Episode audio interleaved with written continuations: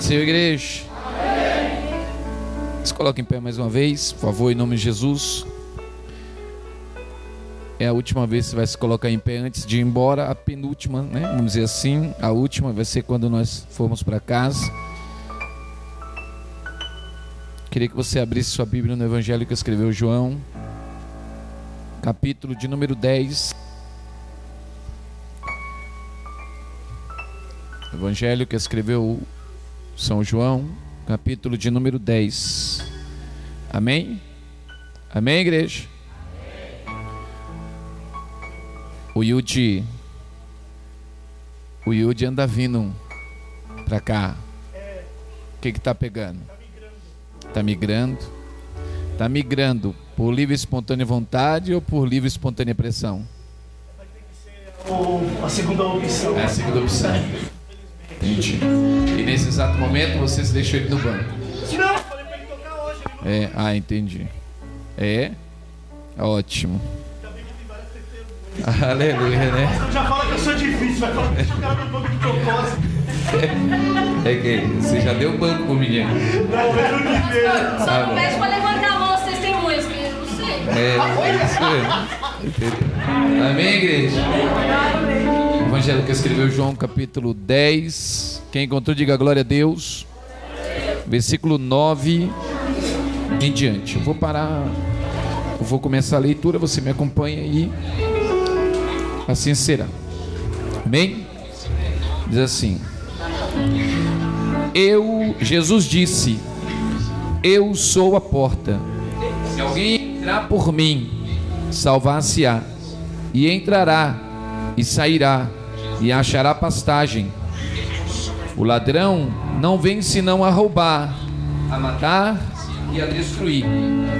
Eu vim para que tenham vida e a tenham com abundância. Eu sou o bom pastor.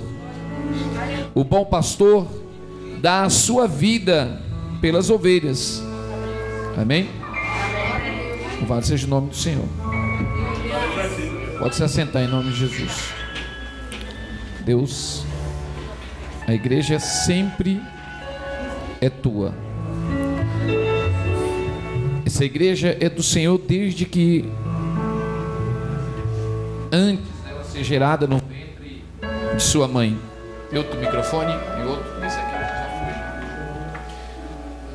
Nesse momento, te peço que o Senhor possa abrir a janela dos céus e abençoar a tua igreja com toda a sorte de bênção. Que o Senhor a abençoe com a tua palavra poderosa e que assim o Senhor derrame a tua graça, o teu poder, a tua unção, o teu poder e a tua glória sobre o nosso coração. E que haja em nossa mente, em nosso coração, a compreensão da tua palavra, para que haja em nós o crescimento na graça e no poder, para que então possamos com sabedoria render-te graça, louvor e adoração para sempre, em nome de Jesus. Fala conosco, toma o teu lugar sobre nós e derrama sobre nós da tua palavra. Amém e amém. Amém, igreja? Eu, lendo o capítulo 10 do evangelho que escreveu João, o título da mensagem, não só na minha Bíblia, mas na sua, a mensagem que o teólogo colocou, o título da partida é O Bom Pastor. Diga para alguém, o Bom Pastor. Diga com fé, diga, o Bom Pastor está neste lugar. Ele é o Bom Pastor. Quando eu estava tentando montar a minha mensagem sobre o capítulo 10, eu fixei apenas no título dele ser o bom pastor Emily. Quando no capítulo 10, de versículo 1, diz: Na verdade, na verdade vos digo que aquele que não entrar pela porta no curral das ovelhas, mas sobre por outra parte, mas sobe por outra parte, é ladrão e salteador. E aí ele começa a explicar e dizer: aquele, porém, que entrar pela porta é o pastor das ovelhas. Ele está se referindo a si mesmo. ele se referia à entrada não pela porta do templo, não pela porta do ambiente onde as pessoas se reúnem. Porque a única porta em que o verdadeiro pastor deseja entrar e que ele estava mencionando que entraria, não seria pelas portas laterais, não seria por uma via aonde se abriria por um certo grau de interesse. Os homens que detinham o poder e que se assentavam nas cadeiras de Moisés, nos templos, nas sinagogas e especificamente em Jerusalém, eram homens exímios conhecedores, a ponto de que nos evangelhos a gente vê a escrita dizendo que quando eles perseguiam Jesus, eram sacerdotes, fariseus, escribas, anciões e mestres da lei. Portanto, eram homens conhecedores, homens preparados de experiência e de conhecimento, conhecimento da lei e da escritura. Homens que tinham oração e que tinham dentro de si a criação da liturgia, de como tocar uma celebração, de como alcançar o coração das pessoas, mas não alcançar o coração na sua essência, mas alcançar o coração pela sua necessidade, porque nós temos necessidade.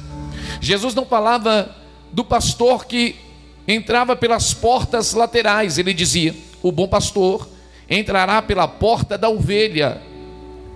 E a porta da ovelha é aquela porta que ninguém queria entrar, era a porta do sacrifício, era a menor porta em Jerusalém, era mais estreita. Jesus usava uma simbologia, mas não era sobre essa porta que ele falava.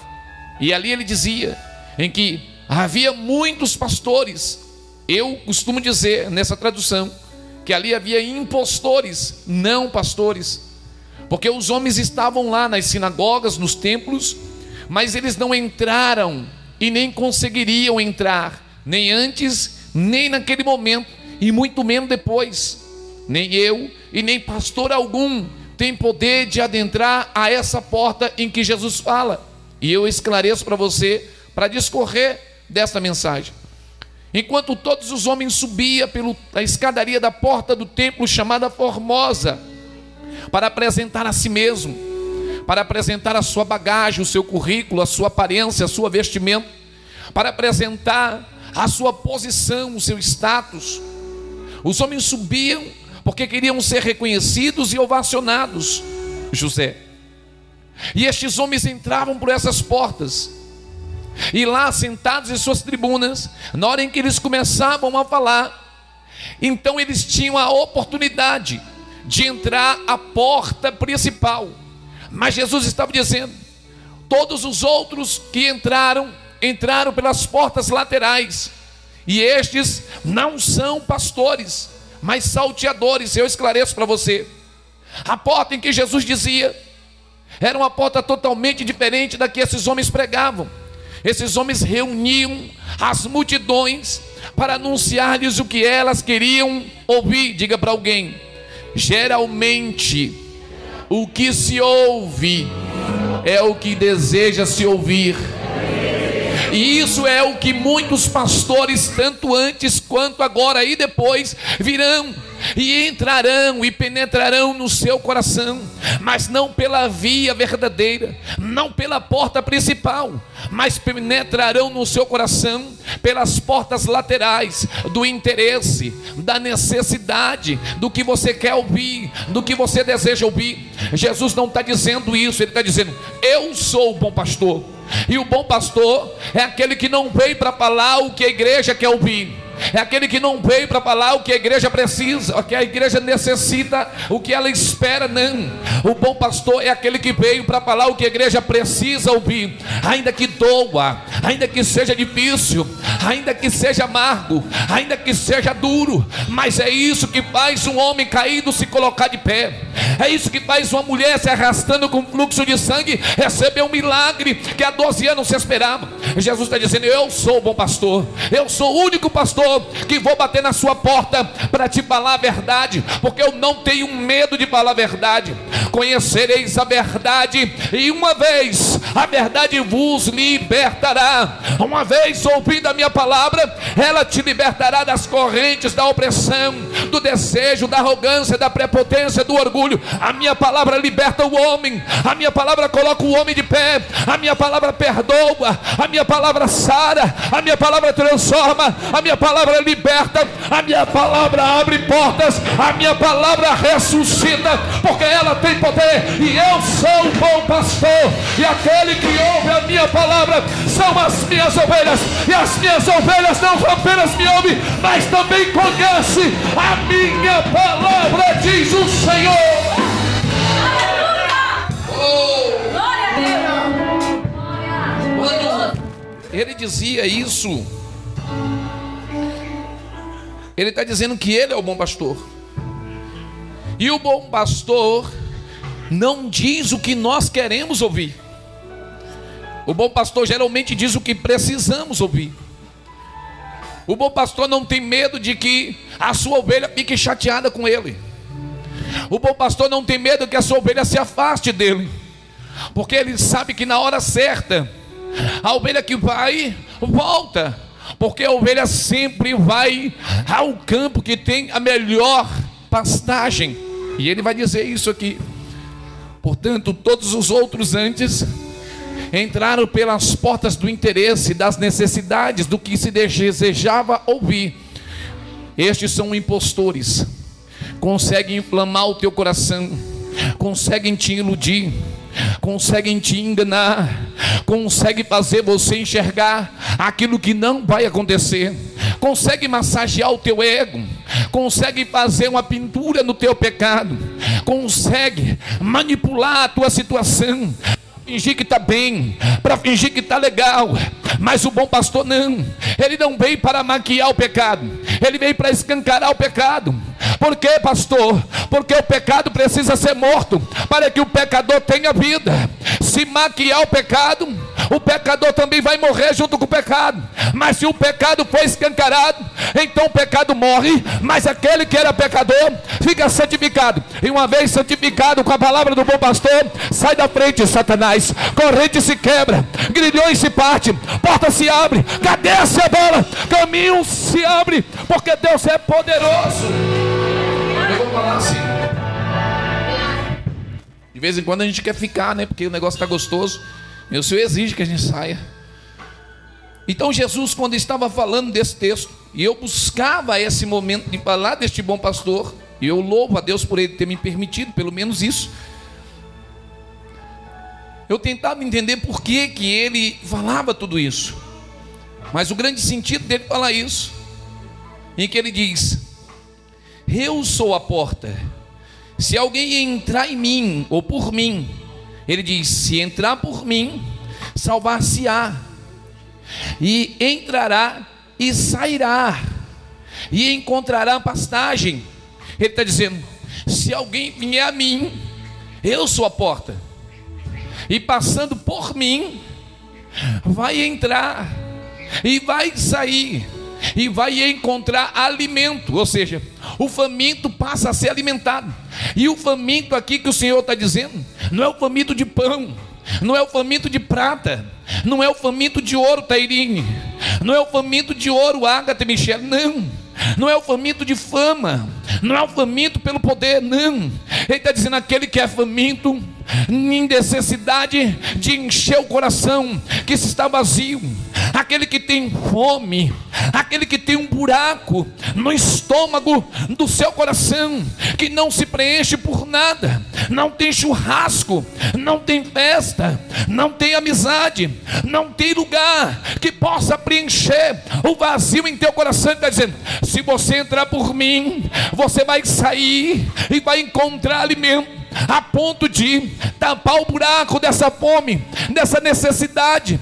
Esse vazio vai acabar, essa solidão vai acabar, esse desespero vai acabar, essa tristeza vai acabar, essa situação vai passar, porque aquele que entra por mim, sai de mim, mas sai transformado, sai liberto, como a pastora disse no início do culto, chega se arrastando, passa por mim, sai de pé, chega doente, passa por mim, sai sarado, chega ferido, sai por mim, chega renovado, sai renovado. É que você não entendeu? Eu sou a porta, e se entrar por mim, vai sair do outro lado diferente do que chegou.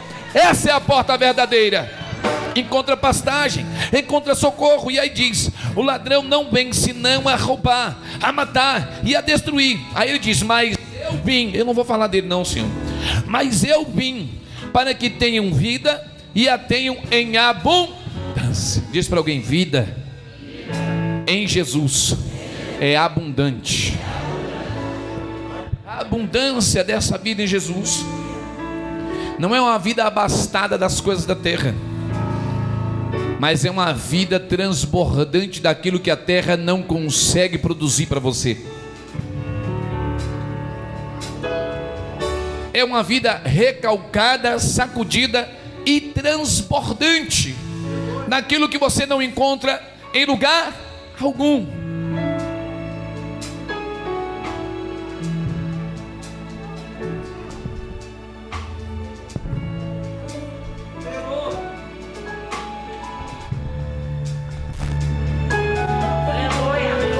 É cheio, a ponto de transbordar. Cheio, sacudida e transbordante de algo que o mundo não pode dar. Vida em abundância. Eu não tenho muito, mas eu tenho uma paz que ninguém pode comprar. Eu não tenho muito, mas eu estou com uma felicidade que eu nunca senti. Eu não tenho muito, mas eu estou com uma alegria, meu irmão, palpita em meu coração. Ah, você não sabe, eu não sei o que é. A minha casa não tem muita coisa, mas eu sinto uma alegria quando eu chego naquele lugar. Olha, o meu marido, meu, meu marido não é bonito, mas não tem meus olhos quando eu olho para ele, não existe ninguém mais bonito que ele. É assim que é. A meu filho não é o melhor, mas quando eu olho para ele, eu vejo um futurista. Está entendendo? Abundante no Senhor, tudo que está na sua vida, na presença dele, se torna de um jeito que o mundo não tem capacidade de transformar. A sua vida na presença dele é abundante. O teu sonho na presença dele é transformante. O diabo olha para você e não dá nada, mas em Jesus ele diz: Ele para mim é tudo. Tudo isso para falar do capítulo 9. Ele vai dizer no versículo 11: Eu sou o bom pastor. O bom pastor dá a sua vida pelas ovelhas. Havia três festas em Jerusalém, todos os anos: a festa da Páscoa, a festa da colheita e a festa das cabanas. E era essa uma das festas. Essa especificamente em Jerusalém era a festa das cabanas. Se festejava diante do Senhor por 50 dias ininterruptos. Era adoração, louvor, gratidão por tudo que o Senhor havia feito, pelas suas mãos poderosas do resgate do seu povo do Egito. E Jesus, naqueles dias, subiu a Jerusalém. E ele passeia pelo templo. E ele fala abertamente da sua missão, do seu chamado. Ele fala abertamente para que ele veio e qual o sentido da sua presença. E por algumas vezes ele é perseguido. No capítulo 8, chega a dizer que o Senhor Jesus escapa, mas ele não escapa como quem foge, não. Ele está pregando a palavra, está anunciando com poder, com autoridade, mas não é todo mundo que pode ouvir, não é todos que têm capacidade de ouvir a verdade. Muitas das vezes o coração incauto, um coração duro, um coração petrificado, não tem capacidade de ouvir e se converter. É rocha, não quer se quebrar, mas o coração de barro, o coração até que já tem um vaso pronto, mas ele é feito de argila. Quando ele ouve a verdade vinda do próprio Mestre, chamada Jesus Imaculado, é como uma marreta batendo em algo que é muito frágil ele tem algo construído, um conceito formado, ele tem uma opinião pronta. Ou ele ouviu, ou ele estudou, mas quando ele ouve o Senhor, ele percebe que tudo que ele ouviu, que ele estudou, que ele se preparou, não passa de nada. Esses dias eu falava com o Alex conversando a respeito da indagação de Jó, e ele perguntava ao Senhor, ele indagava o Senhor, ele importunava o Senhor. Quando de repente o Senhor se manifesta, ele diz: Jó, eu quero saber aonde tu estava quando eu criei o mundo, e aonde tu estava quando eu coloquei o alicerce nele. Diz para mim aonde tu estava, Jó. Nesta hora, Jó entende, percebe que ele não podia nem sequer questionar e diz: Senhor, antes eu te conhecia só de ouvir falar, mas de agora em diante o teu servo tem poder, porque os olhos abriu para te ver. Ou seja, Jó tinha um conceito, mas quando ele ouve a palavra do Senhor, o conceito dele cai por terra porque ele está pronto a desconstruir, para construir novamente. Você não entendeu? Deixa eu desenhar. O Senhor está dizendo: tudo que você sabe de mim até hoje não passa de nada. Abre os teus ouvidos, regace o teu coração, porque hoje você vai sair daqui voando nas asas do Espírito Santo. Diante dele tem que esvaziar para se encher de novo. Mas, pastor, o culto do domingo passado não valeu? Valeu. É que passou. Hoje é outro domingo. É dia de se esvaziar e se encher novamente. Diz para alguém: é noite de estar vazio, mas para sair cheio. É noite de chegar vazio, mas para sair cheio, em nome de Jesus. E quando Jesus começa a falar, e os homens pegam em pedras para lhe matar, no capítulo 8, a Bíblia diz que em oculto ele sai da presença daqueles homens. Eu fico pensando às vezes, eu não consigo imaginar Jesus se escondendo se ele estava na frente da multidão, ensinando, e na mesma hora eles abaixaram e pegaram umas pedras. Jesus estava em sua frente, mas eu imagino ele com tamanho poder e autoridade naquele momento, permitindo que eles continuassem enxergando, mas não conseguindo lhe ver. Escutar e ouvir é duas coisas diferentes. Enxergar e ver também. Tem gente que tem visão, mas nunca consegue ver nada. Tem gente que vê, porque enxerga. Tem gente que vê e discerne o que vê. Naquele momento, os homens enxergavam, mas não conseguiam lhe ver, porque ele não permitiu que lhe visse. Eu imagino ele saindo na frente daqueles homens e caminhando, e todos eles com a pedra na mão, dizendo: Aonde ele está? O que aconteceu com ele? Ele sumiu e ele passando meio dizendo: Não, eu estou aqui, porque ele não foge à luta, ele não corre da batalha, ele não é covarde, ele apenas saiu com autoridade dizendo: Não é de pedra que eu vim morrer, não é de pedrada a minha sentença, não é de apedrejamento a minha morte. A minha morte vai chegar porque eu sou o bom pastor. E o bom pastor vai dar a vida pelas suas ovelhas. Ou seja, ele está dizendo: Eu não vim para ser morto, eu não vim para ser assassinado. Deixa eu dizer para você entender. Ele está dizendo: Eu não vim para que ninguém me mate, porque ninguém tem poder para me matar. Eu não vim para ser assassinado, porque homem nenhum tem poder de me assassinar. Eu vim me entregar para morrer em seu lugar. Eu vim entregar minha vida para que você tenha vida nela. Mas eu vim para dar minha vida e sou poderoso para trazer ela de volta para mim. Ninguém vai tocar nem nele, nem de você, porque ele dá a vida dele em seu amor. Eu vou falar assim. No capítulo então 8 acaba e ele vai para o 9. E no capítulo 9, ele permanece ali ensinando. E quando ele vai ensinando, dentro do templo havia um tanque chamado Siloé. O extraordinário é que a tradução do nome Siloé significa enviado.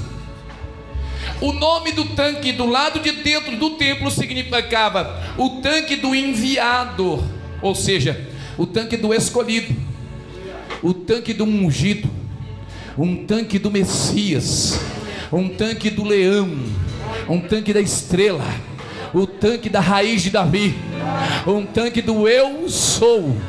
Eu sou o que sou, e antes que houvesse de eu sou, e operando eu sou, quem é que pode impedir? Operando Deus, ninguém impedirá. Escute, escute, para você dar glória, escute. A Bíblia diz que então ele vai passando, ele olha e vê um cego de nascença ali, e aí ele para. E quando ele para, o cego está pedindo esmola, ele está mendigando. Nasceu cego. Diga para alguém, estava cego. Porque nasceu cego. Mas diga, mas não nasceu surdo.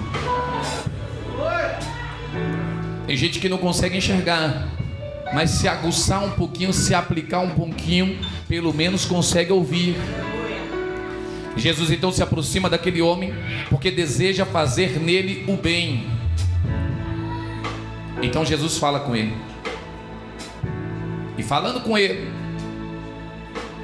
faz cospe e faz um lodo e unta, coloca nos olhos do cego e diz para ele: Vai no tanque do enviado e lava-te porque aí ficará são.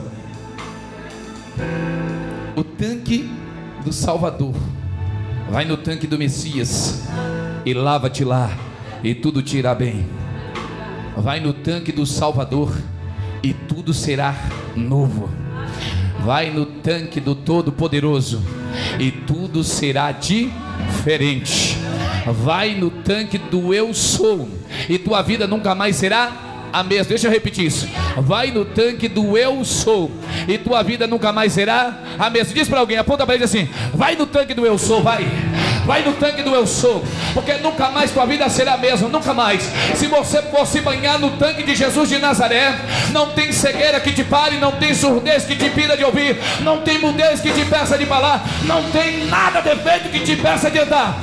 Se você tem boca, então nessa noite levanta a tua mão, abre ela dizendo glórias a Deus, porque Jesus o Todo-Poderoso está nesse lugar. Vou terminar, escute. O cego então, com os olhos cheios de barro, corre no tanque.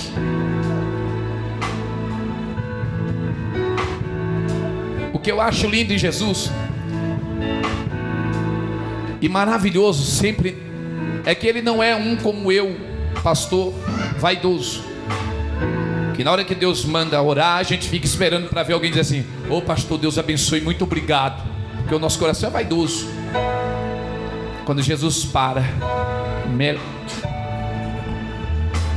vai no meu tanque, no meu tanque, no meu tanque, eu sou o enviado. Vai lá no meu tanque e te lava para que tu veja. Enquanto o cego vai, escute, Jesus não tem tempo de ficar esperando o milagre acontecer, porque o milagre já aconteceu antes dele melar os olhos do cego. Ele não está preocupado com a fama, com o reconhecimento. Ele não precisa de status e nem poder. Ele não precisa que ninguém lhe coloque em posição nenhuma, porque ele sabe a posição dele aonde é. Portanto, ele não precisa de nada nem meu e nem seu. Mas nós precisamos em todo o tempo, como a pastora disse, levantar as mãos e dizer: Louvado para sempre seja o nome de Jesus de Nazaré. Enquanto o cego vai se lavar, ele sai caminhando. Porque muitas outras ainda pessoas estavam necessitando.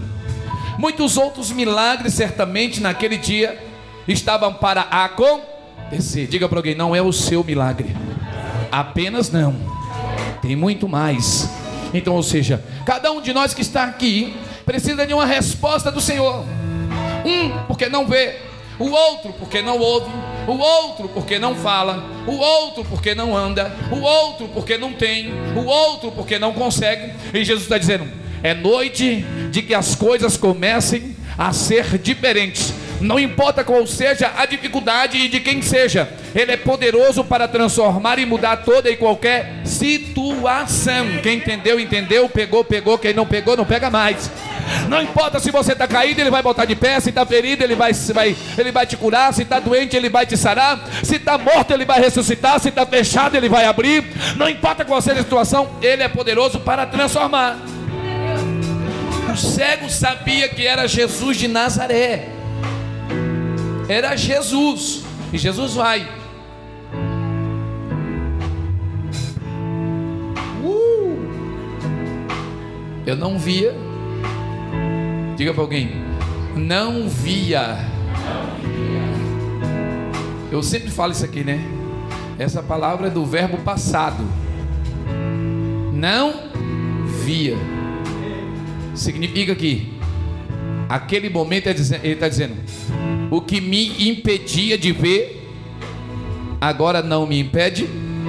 Uh. Ah, você não entendeu. Vou ter que desenhar um negócio. Eu não sei o que te impede até aqui. Eu só sei te dizer que se você mergulhar no tanque do enviado daqui para frente, o que te impedia não te impedirá. Se fosse pregador do Gideão, né? É, é brincadeira. Vamos lá. Quando o cego volta e começa a enxergar, ele procura: cadê o Jesus? Cadê ele? Aonde ele está?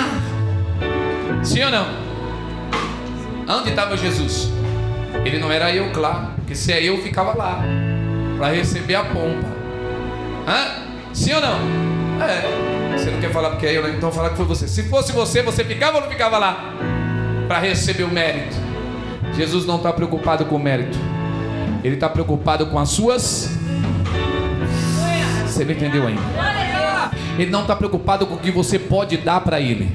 Ele, em primeiro lugar, está preocupado com você e o que ele pode ter para te dar e fazer na sua. Mas o cego está procurando: cadê o Jesus? Eu ouvi, mas agora eu quero. Tem que desejar ouvir apenas não. Eu quero Para isso é necessário entrar pela. Perfeito. Agora escute. Para entrar pela porta, depois de receber o milagre, é preciso passar pelo, pelo que esse cego passou.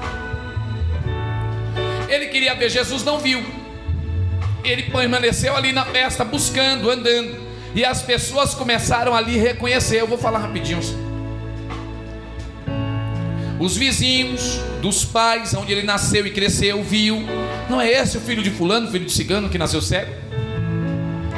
É ele mesmo. E as pessoas que viam mendigando todo ano, naquelas mesmas festas, três festas por ano, ele estava ali mendigando, ele era cego, vivia de mendigar. Os pais já haviam deixado para lá porque ele era homem criado. Escute, não só os vizinhos, mas também as pessoas que lhe viu ali dizer: "E tu não é o, tu não é aquele que nasceu cego?" Ele dizia: "É, eu era." Aí, e como é, que, como é que tu agora consegue enxergar? Quem fez isso? Aí diz: "Escute, ele não viu, mas ele ouviu. E só de ouvir, mesmo sem ver, ele começa a dizer quem foi que fez o. Uh. Aí diz: Foi Jesus. Você não enxergar, agora enxerga. Quem fez isso? Ele não vi, mas eu sei que o nome dele é. Quando o milagre na sua vida acontece, você viu Jesus, mas você sabe que quem fez foi? E por que você não diz que foi Jesus que fez o milagre? O cego está dizendo: Eu não vi ele, mas eu ouvi. Mas eu ouvi, senti ele fazendo o milagre em mim. E quem é ele? O nome dele é Jesus. Como ele é? Não sei. Eu só sei que ele é Jesus. Quem é Jesus? Diz o homem que é dono do tanque, o tanque do enviado, o tanque do poderoso, o tanque do eu sou, o tanque do ele é, o tanque do ele faz, o tanque do ele tem, o tanque do ele pode. Se ele pode na minha vida, ele pode na sua. Se ele pode na sua, ele pode na dele. Se ele pode na dele, ele pode na dela. Se ele pode na dela, ele pode na vida da igreja, porque ele tem poder. Agora escute o que vai acontecer com o cego, só para ele voltar na porta. Um diz assim: Ah, eu não aceito que o milagre aconteceu na sua vida. É sempre assim, tem sempre alguém querendo jogar a tua alegria pro chão. Alguém disse: Não. Quem fez isso? Jesus. Ah, Jesus não faz isso, não. Quem é esse Jesus? Muitos ainda não conheciam Jesus. Pegaram ele e levaram até os principais dos sacerdotes. E lá disseram: Mestres, esse daí é o cego, que nasceu cego e que ficava lá no pátio, perto do tanque do enviado, do eu sou, do poderoso, do ele é, do ele tem, do ele pode, do que. Sim, ah, é ele? É. Mas ele não era cego? Alguém diz, é, então era, agora ele não é mais. Vão te levar para jogar tua alegria por terra, mas não conseguirão, porque tem dia que é assim. Você não tem muito, mas o que você tem, isso causa um problema na vida do outro que você nem sabe. Eles não estão tristes, amargurados, abatidos pelo que você tem, mas pelo que você é com o que você tem. Eles não estão satisfeitos com o que tem, eles estão com raiva e com ódio do que você não tem, mas a satisfação que tem no seu coração pelo pouco que tem, pela presença de Jesus, manifesta no que você tem, sendo você o que você é na presença dEle. Aí o sacerdote diz assim: Tá, eles estão dizendo que tu era cego. Realmente eu vi, parecia que tu era cego. Não é possível. Esse tempo todo tu enganou todo mundo? Aí o rapaz repete: Não, eu de fato era cego, nasci cego, mas agora eu enxergo. Não, conta de novo, ele diz: Eu era cego, nasci cego, mas agora eu não sou mais cego, agora eu posso ver. Aí os principais sacerdotes interrogam pouquinho assim: Então nos conta como é que foi isso? Aí ele começa a contar: Foi assim, eu estava lá, como de costume, há muito tempo, né? Cego, mendigando, de boa, tranquilão, pedindo uma moeda aqui, um trocado ali, um denário lá, sabe como é? Precisava levar meu pão. Aí de repente eu ouço o barulho, que ele não andava lá apenas aquele dia, ele ouvia dizer. A multidão, quando ele andava, arrastava atrás dele. E todo cego que é cego é bom de ouvir, porque eu sou meio cegueta e sou bom de ouvir pra caramba, eu ouço de longe. Então eu sei como é que ouve um cego. É, né? Aí dizia assim, eu não podia vê-lo, mas eu podia ouvir o pessoal gritando, ô Jesus, é Jesus, ô Jesus, é Jesus. Eu não ouvia, mas eu ouvia, é Jesus, é Jesus, quando de repente se aproxima alguém poderoso perto de mim e diz assim, levanta aí porque eu quero te curar. Aí eu digo assim, quem é? Ele diz, eu sou Jesus. E de repente ele não falou mais nada, só pegou um negócio assim meio úmido, passou nos meus olhos.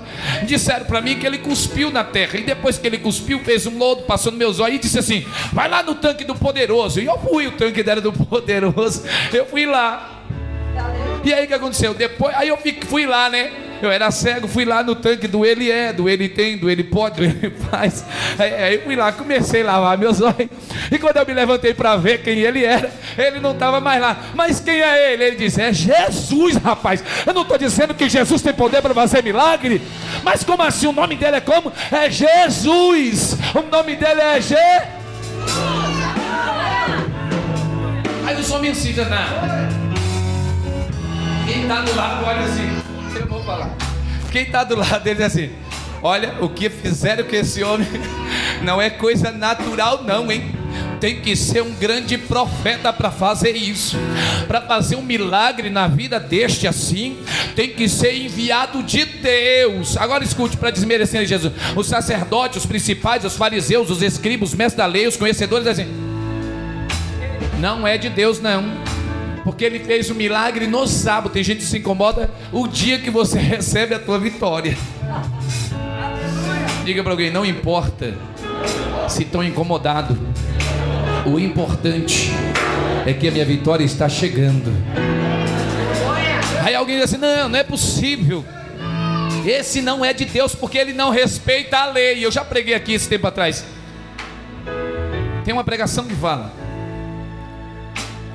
eles respeitavam tudo. A única coisa que eles não respeitavam era as pessoas. Porque eles estavam preocupados consigo mesmo. Tudo que era regra, eles respeitavam, mas a regra era boa para eles e não para o povo. E Jesus não veio para respeitar regra humana. Ele não veio para obedecer regra. Ele não nasceu. Ele é quem faz e dá poder para que tudo nasça. Ele não veio nascido. Ele veio gerado. Porque ele é o gerador de si mesmo e, portanto, é nele que se gera todas as coisas, porque ele é a essência de tudo. Ele é aquele que rege com poder e autoridade. É Ele quem governa e é Ele quem dita e coloca leis e limite. Ele não veio para parar e ser barrado em limites e leis humanas. Portanto, eu reafirmo e afirmo outra vez dizer: Ele não veio para respeitar sábado, nem domingo, nem segunda, nem feriado. Ele não veio para respeitar placa, liturgia ou sequer doutorado de homem nenhum, porque Ele é acima e para além de tudo isso. Ele é o Senhor, o Todo-Poderoso, dono do tanque. Ele é dono da vida. Ele é o Senhor e o bom pastor das ovelhas, e Ele faz o que quer e quando quer, e não importa quem diga o contrário, Ele é poderoso para revogar e começar tudo de novo. Alguém disse, mas como assim? O que tu diz dele? Aí o homem que foi curado olha e diz assim: O que eu digo dele, mesmo sem ver, eu digo que eu nasci cego e nunca, olha, ele era cego, mas olha o que ele disse: Eu nasci cego. Perguntaram: O que você disse desse Jesus? Porque eles já tinham dado o veredito. Jesus não era de Deus, segundo eles. E eles perguntam então para o cego, que era cego: O que tu diz dele? O cego disse: O que eu digo dele? Eu vou dizer antes de, antes de dizer o que eu acho dele, eu vou dizer um negócio. Eu nunca ouvi ninguém dizer que antes de mim homem algum tivesse feito tamanho realização de poder e milagre. Não está escrito nas escrituras que alguém tenha feito uma situação como essa. Portanto, eu digo que um homem pobre e pecador não tem poder para fazer estes milagres. E se ele realizou esse milagre em mim, é porque ele, além de ser profeta, é santo e justo diante de Deus, porque Deus não ouve homens injustos. O cego está dando a lição deles agora, dizendo: Vocês que se dizem santo e justo nunca realizou tal milagre, mas esse que vocês estão condenando e apontando faz milagre para cima e para baixo. Ele levanta cego, ressuscita morto, para irmã parar, vento cessar. Ele ressuscita da cobra, ele alimenta a multidão. Ele veio, a palavra dele transforma, ele preenche vazio, ele traz alegria, ele gera felicidade, ele abre porta onde não tem porta. Esse aí é o enviado de Deus. Escute para você entender. É agora que a realidade na vida do ex-cego vai acontecer. Tudo que ele queria era estar dentro do templo. Mas só porque ele teve um encontro com Jesus, ele não vai ser aceito. Ele vai ser colocado para. E aí Jesus disse: Eu sou a porta.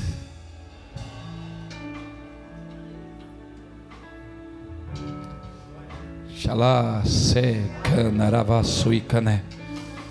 Eu sou a porta. E não importa qual seja a porta do mundo que te coloquem para fora. Quando te expulsarem de algum lugar, quando te chotarem por alguma porta, não se turbe o vosso coração. Fique sai o teu olhar em mim, porque eu sou a luz do mundo. Eu sou a porta da salvação. Se expulsarem vocês pelas portas, saiba que a porta verdadeira não é essas que estão chotando vocês. A porta verdadeira que conduz o homem à salvação é eu. Então escute: aquele homem foi colocado para fora, expulsaram ele de lá, trouxeram os pais, fizeram uma investigação disseram que ele era discípulo de Jesus portanto, eles não, ele não poderia estar ali. Expulsaram ele. No capítulo 9. Então, no capítulo 10, Jesus diz: Eu sou a porta. Se alguém entrar por mim, salvar-se-á, e entrará, e sairá, e achará pastagem. E ele diz: O ladrão Não vem senão a roubar, a matar e a destruir. Esses que não aceitam, porque o orgulho deles tomou conta do seu coração. Eles falam no meu nome, mas toma para si aquilo que me pertence. Eles até pregam a minha palavra, mas o que é meu eles retêm dentro de si porque são vaidosos e orgulhosos demais. Esses não têm vida, esses têm morte. Mas ele diz: Eu vim para que tenham vida e tenham as vidas em abundância, porque eu sou o bom pastor. O bom pastor dá a sua vida pelas ovelhas. Ele está dizendo: se te expulsarem, não importa da onde, não importa como, por causa do meu nome saiba que eu jamais te deixarei desamparado. Eu sou o bom pastor. E o bom pastor não apenas ama e é a porta para as suas ovelhas, mas ele também ama tanto que ele é poderoso para dar sua vida em amor das suas ovelhas. Se te expulsarem, saiba que eu estou de braços abertos para te receber. Se tentarem te matar, eu estarei na sua frente para que você não morra. Se tentarem te ferir, eu serei o teu escudo e broquel, para que flecha nenhuma, nenhum dado te alcance. Se tentarem te perseguir, eu me levantarei, como já disse no capítulo 19, 25. Eu sei que o meu Deus vive e ele sempre há de se levantar para me abençoar, porque ele é o meu refúgio e também a minha fortaleza. Jesus, ele é o bom pastor. O capítulo 10 é dedicado exatamente porque deste cego, deste homem que era cego, foi curado. E por causa do milagre recebido, foi expulso daquela comunidade. Foi colocado para fora daquela igreja, daquele templo, daquela sinagoga. Mas Jesus está dizendo: todos esses que vieram antes de mim entraram pelas portas dos currais, das laterais. Eles são ladrões, eles são malfeitores, mentirosos. Mas eu sou aquele bom pastor que entro pela porta do teu coração. Apocalipse. Estou à porta, estou à porta, e se abrir, eu entrarei, cearei com ele, e ele ceará comigo. Está entendendo? Ele vai permanecer batendo na tua porta. Mas ele não vai bater na tua porta pelo interesse, por, pelo que você tem, porque nós não temos nada para oferecê-lo. Ele vai bater na porta por amor, dizendo assim: Eu quero colocar alimento em sua mesa para você comer comigo e eu com você. Eu quero que você abra a porta para me entrar e colocar na sua. Eu quero que você abra a porta para mim entrar e colocar alegria na sua família. Eu quero que você abra a porta para mim entrar e colocar felicidade no, na sua história. Tá entendendo? Se você abrir, ele entra. E se ele entrar, ele vai fazer diferente dentro da sua casa. Foi o que aconteceu na vida deste cego. Ele foi expulso. Mas Jesus estava dizendo: Não importa, eu te recebo. Eu estou aqui.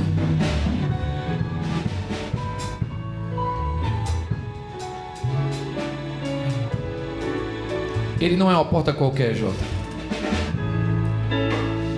Ele não é mais uma porta. Só para mim terminar com essa frase, olhe para alguém e diga: Ele é a única porta. Diga: Não tem outra. Não existe outra.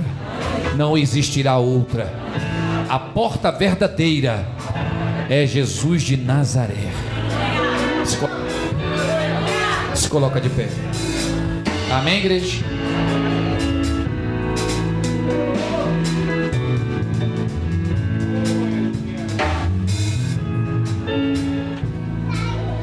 Aleluia. Anotou, né? Deus fiel. Muitas das vezes estamos preocupados com muita coisa e pouco atentos com o que é de mais importante em nossa vida. O mais importante em nossa vida não é clamar ao Senhor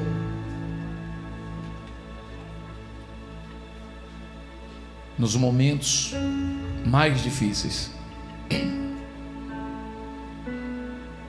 O mais importante em nossa vida é confiar no Senhor continuamente. Clamar ao Senhor é chegar em um estado de calamidade.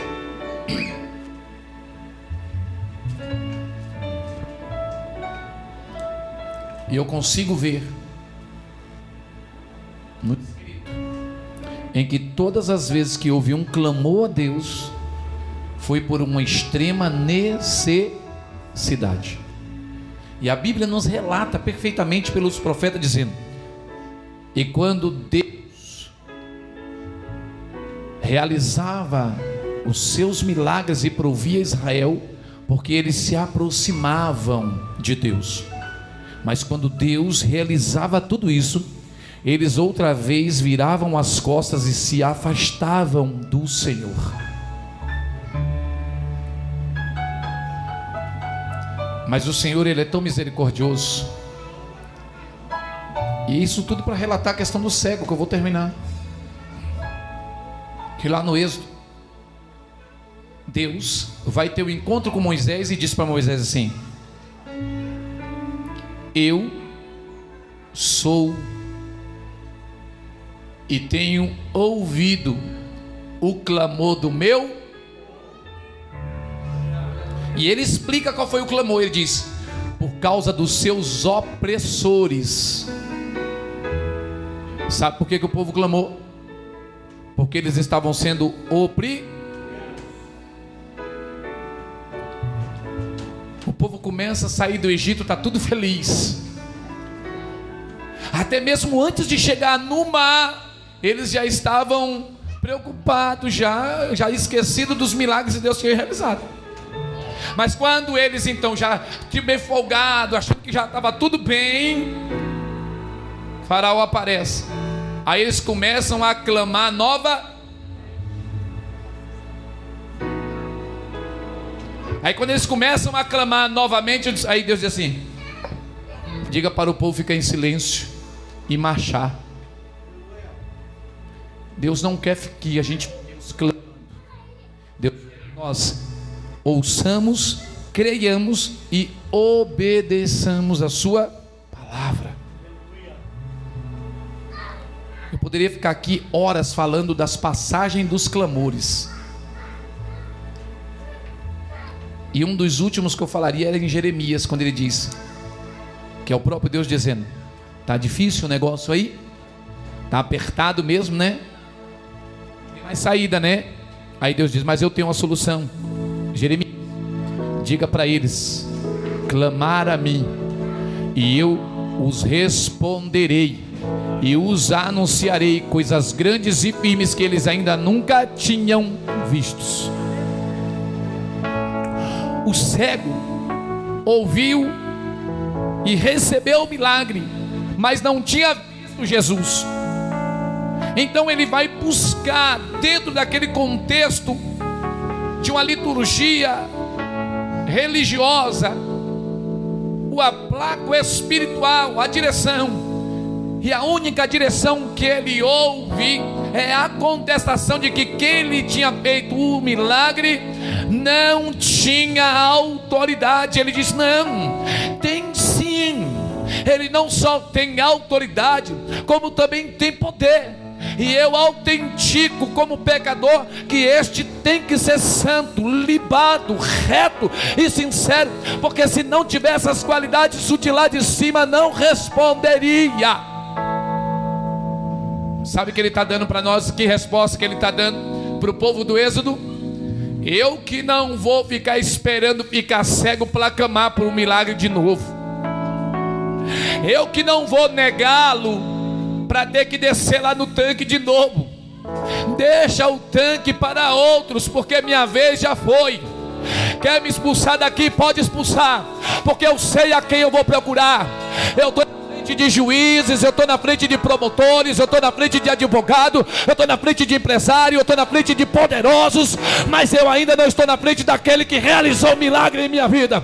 Vocês estão me expulsando daqui, e daí? Eu vou procurar aquele que fez o milagre em mim, porque eu quero estar do lado dele não para clamar por um milagre, mas eu quero estar do lado dele dizendo: Santo, Santo, Santo, Santo, glória, glória, dado para sempre, porque ele é digno de receber glórias, honras e adoração para todos sempre.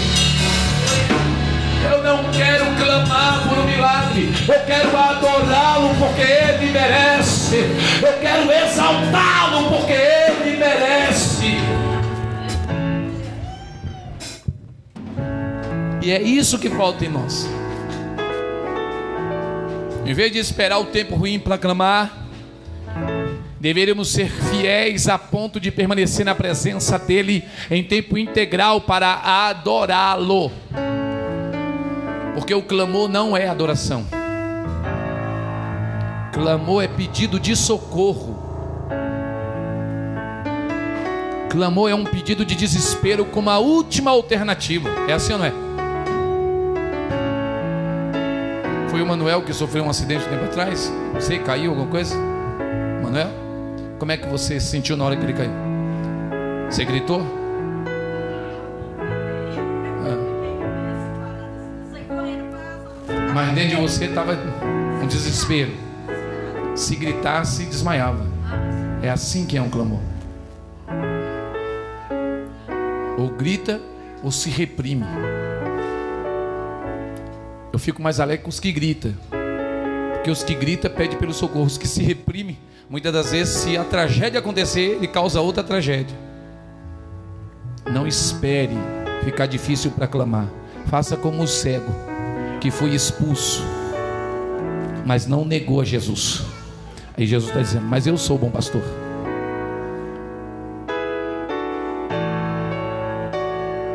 Porque as minhas ovelhas conhece a minha voz. Todo mundo falou com o ex-cego, mas ele não reconheceu aquela voz. Ele foi procurar o seu pastor. Sabe como era o nome do pastor? Do, do ex-cego? Jesus de Nazaré. Eu não sou o seu pastor. O seu bom pastor é Jesus de Nazaré. Foi Ele quem deu a vida por amor a você. Olhe para alguém e diga: então, por favor, seja fiel a Ele, seja leal a Ele, seja adorador dEle. Diga para sempre. Amém, igreja? Você pode dar salva de palmas para Cristo?